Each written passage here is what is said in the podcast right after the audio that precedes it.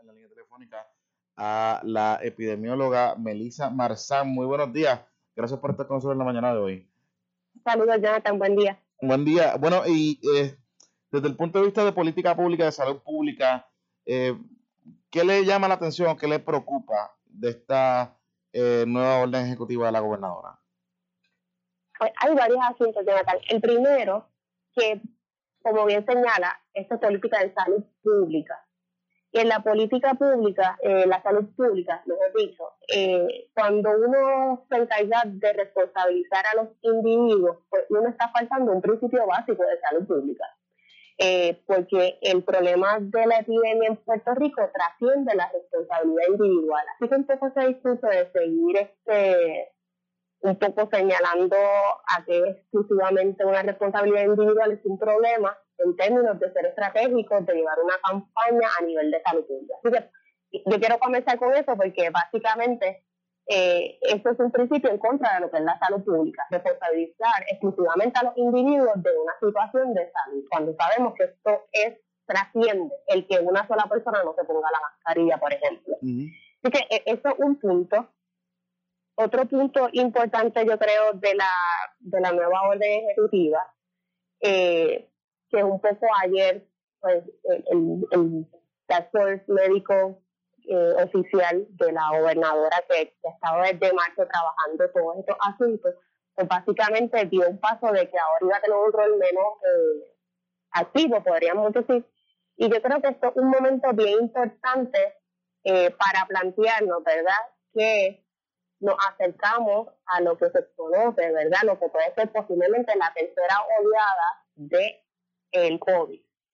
Y e históricamente, si lo comparamos, por ejemplo, con lo que pasó con la pandemia de influenza a principios del siglo pasado, pues sabemos que la tercera oleada fue la más agresiva, ¿verdad? Una oleada que, estaría pasando en la temporada otoño-invierno. Así que mm.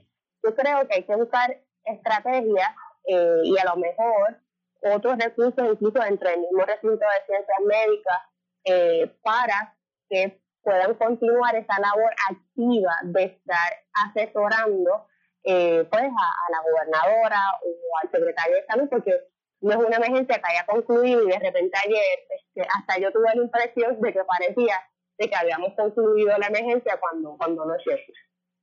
Sí, que, que al final del día eh, es enviar esos mensajes un poco confusos a la población de que... Y el problema de siempre, Jonathan, siempre ha habido problemas de comunicación de riesgo. Sí. Y, entonces si se comunica mal, pues eso impacta también en la percepción de la gente de cómo va a coger las medidas que se están recomendando en la nueva orden ejecutiva.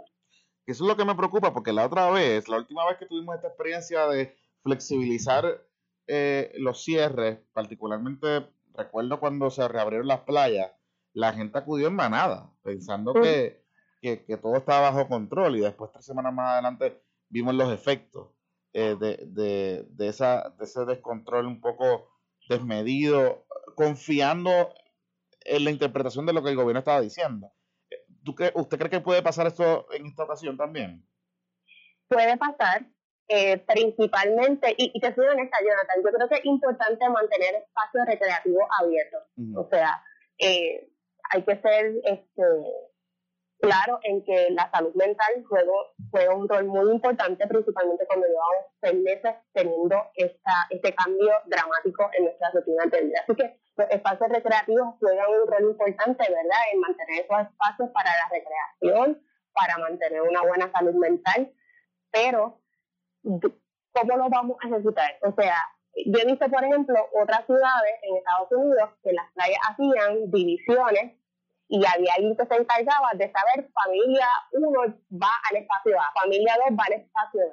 Eso lo vamos a hacer en Puerto Rico, o sea, ¿quién, quién va a monitorear quién entra y quién sale de la playa? Eso no lo sabemos todavía y obviamente esto es parte del problema de que pues, si no van a haber controles de parte del Estado, porque ahí es una responsabilidad del Estado, no de los individuos exclusivamente, pues no podemos garantizar que eso va a ser un espacio seguro. Así que eso sigue siendo un tema importante y yo creo que es cierto que no debemos penalizar a los que lo están haciendo bien, pero el Estado tiene que proveer esas garantías de que esos lugares van a ser seguros y van a contemplar esas medidas de distanciamiento y de evitar las aglomeraciones en esos lugares. Sí, que, y, y, que hemos visto que se ha fallado en eso. Al final del día eh, se siguen eh, permitiendo actividades. Eh, claramente esta actividad de Morovis es una excepción a la regla porque vimos semanas previas caravanas, actividades y un sinnúmero de, de situaciones que, que eran contrarios a lo que el gobierno nos estaba pidiendo a nosotros los individuos. Entonces ahora nos dice que la responsabilidad es individual. Entonces como que uno no entiende eh, cómo, cómo comportarse al final del día, porque si yo lo estoy haciendo bien, pero el gobierno no hace su parte, pues al final del día, ¿de qué vale lo que yo estoy haciendo? Sí, sí, y tiene es un asunto de salud pública, Jonathan, y yo creo que uno lo recuerda muchas veces. Este, es un asunto de salud pública, así que hay una responsabilidad que trasciende a los individuos y eso le corresponde al Estado proveer y garantizar que esos espacios van a cumplir con las medidas de protección. Así que eso es importante porque esta flexibilización se está dando, Jonathan, también en un contexto donde, por ejemplo, estaba revisando esta mañana los datos y todavía en septiembre, uno de los primeros días de septiembre, hubo un día donde ya se registraron 10 muertes. Así que en agosto tuvimos días donde hubo esos registros de muertes. Así que estamos viendo eh, que sí, preliminarmente se ve de que ha disminuido un poco la aceleración de cómo se estaba dando las transmisiones, pero no del todo han disminuido. No se ha mantenido esa tendencia estable a disminuir. Así que eh, un poco este pues eso puede hmm. Tener efecto a, la, a, mediano plazo, ni a largo plazo, a mediano plazo, ¿verdad? De, de ver rápido un, un despunte nuevamente, principalmente porque yo creo que un argumento era de que de los datos que se han publicado esta semana del Departamento de Salud, pues decía que la mayor parte de los contagios pues, tenían que ver con asuntos de vida familiar. Pero es importante, esos datos, ¿verdad? Todavía eh, son preliminares, eh, siguen entrando datos. Y segundo, Jonathan, bien importante, si tú tuviste tu carro apagado por esas tres semanas, tú no contribuiste a la contaminación ambiental, ¿verdad? Por ponerlo de una forma. Si hubo sectores donde estaba restringido su actividad pues no contribuyeron a los contagios de este periodo. Así que hay que ser muy cauteloso y sí creo, ¿verdad?, que tiene que haber un proceso donde se incluyen otros sectores, porque pues se impactan múltiples sectores, pero la preocupación de la última vez la volvemos a discutir hoy, ¿verdad? Hacer esto todo apresurado, pues siempre puede tener este, sus consecuencias de que aquí un mes tengamos que volver a hablar de que tengamos un, un repunte. Que ese es el problema, que, al final del día eh, todavía no tenemos eh, esos elementos eh, disponibles, o sea, no, hemos aumentado la capacidad de pruebas que estamos realizando, no hemos, digamos, no hemos integrado todos los municipios al sistema de rastreo municipal, aunque está operando, pero todavía faltan municipios claves, como en el caso del municipio de San Juan, por ejemplo. Por ejemplo, donde sabemos que es uno de los municipios más poblado, con más densidad poblacional y lo que esto representa en términos de la transmisión. Así que obviamente pues hay, hay áreas que siguen, se siguen fortaleciendo. Y sobre el asunto de la prueba, Jonathan, cuando uno abre otros sectores económicos, pues también tiene que darle la oportunidad a esos otros sectores que tengan acceso a hacerse la prueba. este, eh, y eso no está claro. Ya, ya para finalizar, ¿cuál sería, digamos, eh, una ruta adecuada porque al final del día tenemos que dar pasos hacia una reapertura económica eh, paulatina, ¿no? En, lo que surge un tratamiento y lo que surge una vacuna en contra del COVID-19. Eh, pero ¿cuál sería entonces esa ruta hacia esa reapertura eh, de convivencia con el virus, digamos, dentro de estas circunstancias? Yo creo que parte de, de lo que a lo mejor ayer no quedó claro es que se ha trabajado en un modelo este, basado en indicadores epidemiológicos para que básicamente todos tengamos los mismos criterios y cuando haya que hacer cambios eh, en términos de la reapertura de los sectores económicos, pues hayan claros cuáles son esas métricas. Eh, ayer no se le dio mucho énfasis a esto, que ha sido un trabajo de muchos voluntarios, incluyéndome, eh, académicos, de personas de, salud pública eh, y demás, que han trabajado en poder desarrollar al menos un modelo guía. Pero es importante, Jonathan, los modelos eh, no corren todos, los modelos necesitan de personas que estén evaluando y contextualizando los datos. Así que es bien importante que, eh, que ayer tuve la impresión de que se dijo como que ya no iban a haber datos y yo creo que eso es un problema. Mm. Este, tiene que haber un grupo asesor eh, y si es posible un grupo asesor que esté full time o la mayor parte de su tiempo este, porque obviamente es una situación que va a continuar con nosotros, que sigue evolucionando, que tú sabes que todas las semanas tenemos información de cosas nuevas del virus, así que necesitamos un grupo que esté analizando eso constantemente. Definitivamente. Como de costumbre, doctora, gracias por estar disponible para nosotros en la mañana de hoy y ponernos en contexto esta información. Buen día para usted. Siempre a la orden. Amigos, la doctora Melissa Marzán, epidemióloga eh, y también eh, académica eh, de la Escuela de Medicina en Ponce. Son las 8.32. Tengo en la línea telefónica el director ejecutivo de Azores, Gadiel Lebrón. Muy buenos días. Eh, gracias por estar con nosotros en la mañana de hoy. Muy buenos días, Jonathan, y saludos a toda tu. Bueno, eh, 25% de capacidad en los salones eh, para permitir a los restaurantes operar y, obviamente aquellos que tengan em, facilidades al aire libre eh, puedan operar sin ningún tipo de restricción de cabida. Eh, ¿es algo suficiente para que la industria sobreviva o todavía falta eh, elementos adicionales? Me refiere a un aumento de un 25%. Ahora vamos a estar en un 50% de capacidad. Eh, ya, va a mejorar la situación, definitivamente definitivamente, claro, lo ideal sería cada 100%, ¿verdad? Pero tenemos que entender, ¿verdad? Que todavía eh, vivimos en un momento dado, eh, estamos viviendo con una enfermedad que no estamos viendo, ¿verdad? Con el COVID. Así que eh, un paso eh, de nuevo eh, sido, sido eh, lo ideal, ¿verdad? Para que todos los negocios vuelvan de nueva normalidad completa, pero tenemos que ajustarnos a lo que es la nueva normalidad que estamos viviendo ahora, así que tenemos que trabajar con un, con un, con un 50% de capacidad que nos permite la nueva orden ejecutiva. Y pues el 100% de las áreas eh, están al aire libre, siempre y cuando ¿verdad? Eh, se esté cumpliendo con los 6 pies y 9 pies de, de distanciamiento entre mesa y mesa. El, el, en términos de, porque no todos los restaurantes y no todos los eh, lugares tienen, eh, digamos, áreas al aire, al aire libre para poder eh, acomodar, acomodar a sus comensales y, visitantes. en términos de, digamos, cómo manejar esa situación, porque un 50% para un restaurante que no tenga área afuera, dentro, pues aún los márgenes siguen siendo un poco limitados para operar, porque pues tiene que pagar el 100% de las cosas, ¿no? ¿Cómo, ¿Cómo ustedes están visualizando esto? ¿Qué, le han dicho los miembros eh, de la asociación en ese sentido?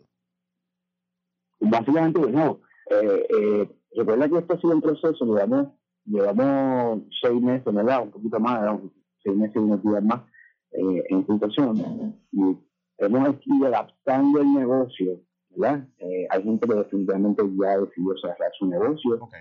Hay gente que ha estado en este proceso donde eh, abro, cierro y, y, y despido empleados, los tengo algunos en hold.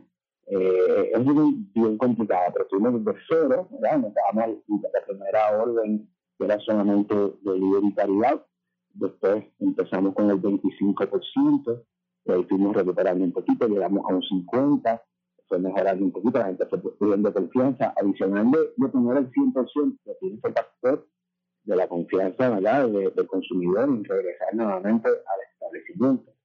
Así que son varias cosas las que estamos, mirando para, para alcanzar lo que era el 100% de tus ventas eh, antes de la pandemia. Uh -huh. eh, llegamos a estar en un 75%, y las cosas están empezando ¿verdad? A, a ver un cuadro un poco más optimista. Regresamos a un 50 para atrás y regresamos a un 25 definitivamente hay, eh, eh, en todos estos cambios, pues hay frustración dentro de, de, la matrícula ah, y dentro de la industria de restaurantes, ¿no? Hay gente que decide no cerrar otra vez sus restaurantes. Eh, y de nuevo, esto es un paso a volver de nuevo a coger un, un, una esperanza, ¿no? Para poder mantener el negocio corriendo. Eh, y y, manejar esos, esos gastos operacionales que tengo, como tú, ¿verdad? Y determinar, tengo que pagar mis mi utilidades completas, ¿no? La renta se tiene que pagar un 100%, la luz se tiene que pagar lo que te consume. Y no porque estoy cerrado, no estoy pagando luz, porque mi nevera está prendida.